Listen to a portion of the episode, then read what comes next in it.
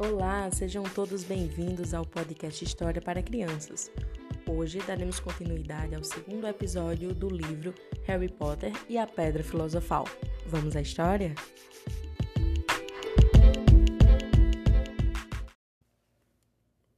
O Sr. Dursley talvez estivesse mergulhado em um sono inquieto, mas o gato no muro, lá fora, não mostrava sinais de sono. Continuava sentado imóvel como uma estátua, os olhos fixos na esquina mais distante da Rua dos Alfeneiros. E nem sequer estremeceu quando uma porta de carro bateu na rua seguinte, nem mesmo quando duas corujas mergulharam do alto. Na verdade, era quase meia-noite quando o gato se mexeu. Um homem apareceu na esquina que o gato estivera vigiando. Apareceu tão súbita e silenciosamente que se poderia pensar que tivesse saído do chão. O rabo do gato mexeu ligeiramente e seus olhos se estreitaram. Ninguém jamais vislumbrara nada parecido como este homem na Rua dos Alfeneiros. Era alto, magro e muito velho, a julgar pelo prateado dos seus cabelos e de sua barba suficientemente longos para prender no cinto.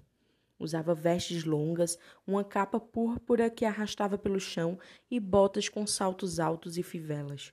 Seus olhos azuis eram claros, luminosos e cintilantes por trás do óculos em meia lua.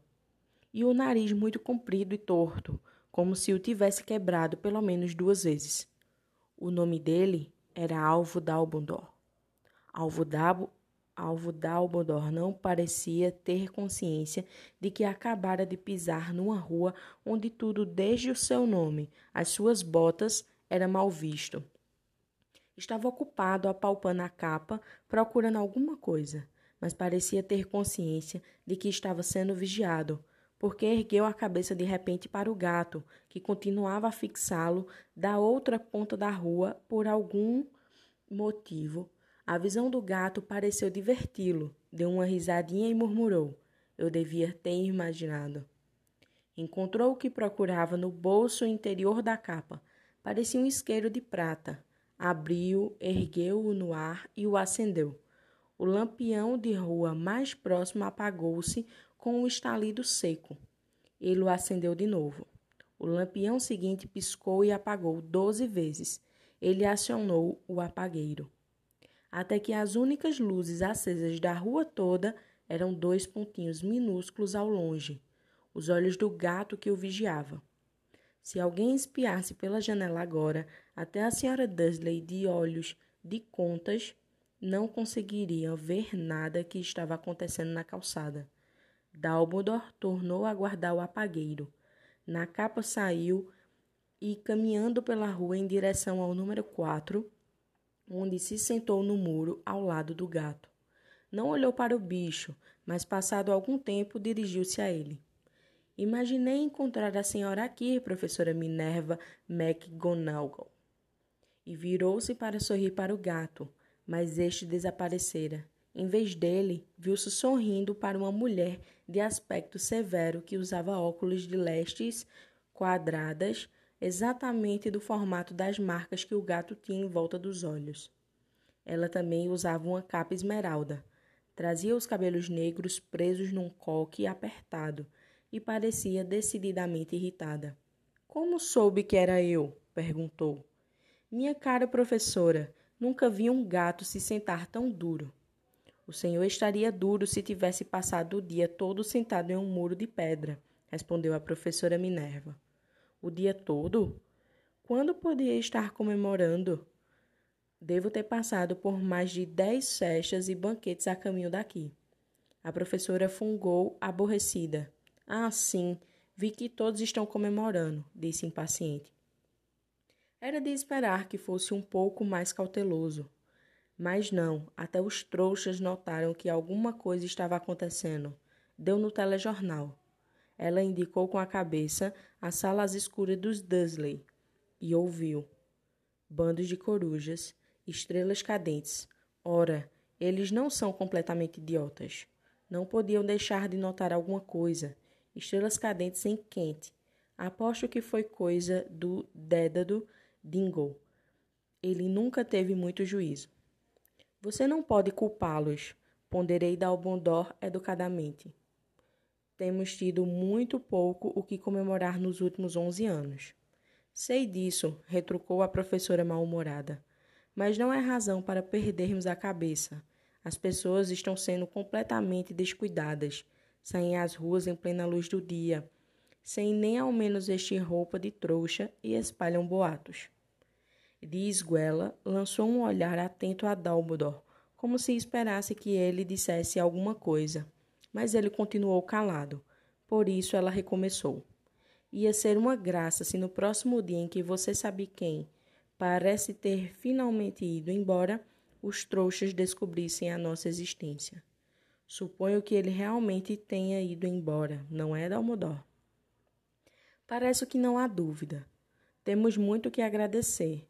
Aceita um sorvete de limão? Um quê? Um sorvete de limão. É uma espécie de doce dos trouxas que sempre gostei muito. Não obrigada, disse a professora Minerva com frieza, como se não achassem que o momento pedia sorvete de limão. Mesmo que você sabe quem tenha ido embora, minha professora, com certeza, uma pessoa sensata como a senhora pode chamá-lo pelo nome. Toda essa bobagem de você sabe quem, há 11 anos, venho tentando convencer as pessoas de chamá-lo pelo nome que recebeu: Valdemort. A professora franziu o rosto, mas Dumbledore, que estava separando dois sorvetes de limão, pareceu não reparar. Tudo fica tão confuso quando todos não param de dizer: Você sabe quem. Nunca vi nenhuma razão para ter medo de dizer o nome de Valdemort. Sei que você não vê, disse a professora, parecendo meio exasperada, meio admirada. Mas você é diferente. Todo mundo sabe que o único de quem você sabe, ah, está bem, de quem Valdemort tem medo. Isto é um elogio, disse Dumbledore calmamente. Valdemort tinha poderes que nunca tive. Só porque você é muito, bem, nobre para usá-los. É uma sorte estar no escuro. Nunca mais corei assim desde que Madame Pomfrey me disse que gostava dos meus abafadores de orelhas novos. A professora Minerva lançou um olhar severo ao Dumbledore e disse: As corujas não são nada comparadas aos boatos que correm. Sabe o que todos estão dizendo? Porque ele foi embora? Que foi que finalmente o deteve? Aparentemente, a professora Minerva chegava ao ponto que estava ansiosa para discutir a verdadeira razão pela qual estivera esperando o dia todo em cima de um muro frio e duro. Porque nem como gato, nem como mulher, ela fixara antes um olhar tão penetrante em Dumbledore como agora. Era óbvio que seja o que fosse que todos estavam dizendo. Ela não iria acreditar até que Dumbledore confirmasse ser verdade. Dumbledore, porém, estava escolhendo mais um sorvete de limão e não respondeu. O que estão dizendo, continuou ela, é que na noite passada Voldemort apareceu em Gonds Rowling. Foi procurar os Potter. O boato é que Lilian e Tiago Potter estão... estão... que estão mortos. Dumbledore fez que sim com a cabeça. A professora Minerva perdeu o fôlego. Lília e Tiago, não posso acreditar, não, não quero acreditar. Ah, Alvo. Dalbodó estendeu a mão e lhe deu um tapinha no ombro. Eu sei, eu sei, disse deprimido. A voz da professora Minerva tremeu ao prosseguir. E não é só isso. Estão dizendo que ele tentou matar o filho dos Potter, Harry, mas não conseguiu. Não conseguiu matar o garotinho. Ninguém sabe o porquê nem como, mas estão dizendo que na hora que não pôde matar Harry Potter, por alguma razão, o poder de Voldemort desapareceu, e é por isso que ele foi embora. Dumbledore concordou com a cabeça, sério. É verdade? gaguejou a professora. Depois de tudo o que ele fez, todas as pessoas que matou, não conseguiu matar um garotinho, é simplesmente espantoso. De tudo o que poderia detê-lo, mas, por Deus, como foi que Harry sobreviveu? Só podemos imaginar, disse Dumbledore. Talvez nunca chegaremos a saber. A professora Minerva pegou um lenço de renda e secou com delicadeza os olhos por baixo das lentes dos óculos. Dumbledore deu uma grande fungada, ao mesmo tempo que tirava o relógio de ouro do bolso e o examinava. Era um relógio muito estranho. Tinha doze ponteiros, mas nenhum número. Em vez deles, pequenos planetas giravam à volta, mas devia fazer sentido para Dumbledore, porque ele se repôs no bolso e disse: Hagrid está atrasado. A propósito, foi ele que lhe disse que eu estaria aqui, suponho. Foi, e suponho que você não vá me dizer por que está aqui e não em outro lugar. Vim trazer Harry para o, para o tio e a tia. Eles são a única família que lhe resta. Você não quer dizer, você não pode estar se referindo a pessoas que moram aqui, exclamou a professora Minerva, pulando de pé, apontando para o número 4. Dumbledore, você não pode. Estive observando a família o dia todo. Você não poderia encontrar duas pessoas menos parecidas conosco. E tem um filho. Viu dando chutes na mãe até a rua, berrando porque queria balas. Harry Potter vi morar aqui. É o melhor lugar para ele, disse Dumbledore com firmeza. Os tios poderão lhe explicar tudo quando ele for mais velho. Escrevi-lhes uma carta. Uma carta? repetiu a professora com voz fraca sentando-se novamente no muro. Francamente, Dumbledore, você acha que pode explicar tudo isso em uma carta? Essas pessoas jamais vão entendê-lo. Ele vai ser famoso, uma lenda.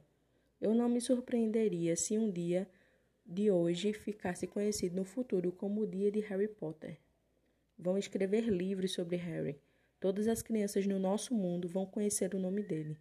Exatamente, disse Dumbledore olhando muito sério por cima dos óculos de meia-lua. Isso seria o bastante para virar a cabeça de qualquer menino, famoso ao mesmo sem saber andar e falar. Famoso por alguma coisa que ele nem vai se lembrar. Você não vê que ele estará muito melhor se crescer longe de tudo, isso até que tenha capacidade de compreender? A professora abriu a boca, mudou de ideia, engoliu a seco e então disse: e é, você está certo, é claro. Mas como é que o garoto vai chegar aqui, Dumbledore? Ela olhou para a capa dele de repente, como se lhe ocorresse que talvez escondesse Harry ali. Hagrid vai trazê-lo. Você acha que é sensato confiar a Hagrid uma tarefa importante como esta? Eu confiaria a Hagrid minha vida, respondeu Dumbledore. Não estou dizendo que ele não tem o coração no lugar, concedeu a professora de má vontade. Mas você não pode fingir que ele é cuidadoso, que tem uma tendência a. Que foi isso? Um ronco discreto quebrara o silêncio da rua. Foi aumentando cada vez mais enquanto eles olhavam para cima e para baixo da rua à procura de um sinal de farol de carro. O ronco se transformou num trovão quando os dois olharam para o céu, e uma enorme motocicleta caiu do ar e parou na rua diante deles. Se a motocicleta era enorme, era nada comparada ao homem que a montava de lado. Ele era quase duas vezes mais alto do que um homem normal e pelo menos cinco vezes mais largo. Parecia simplesmente grande demais para existir e tão selvagem. Emaranhados de emaranhados de barba e cabelos negros longos e grossos escondiam a maior parte do seu rosto. As mãos tinham o tamanho de uma lata de lixo e os pés calçados com botas de couro pareciam filhotes de golfinhos. Em seus braços imensos e musculosos, ele segurava um barulhento um embrulhado de cobertores. Hagrid, exclamou Dumbledore, parecendo aliviado. Finalmente. E onde foi que arranjou a moto? Pedi emprestada, professor Dumbledore, respondeu o gigante, desmontando cuidadosamente da moto ao falar. O jovem Sirius me emprestou. Trouxe ele, professor.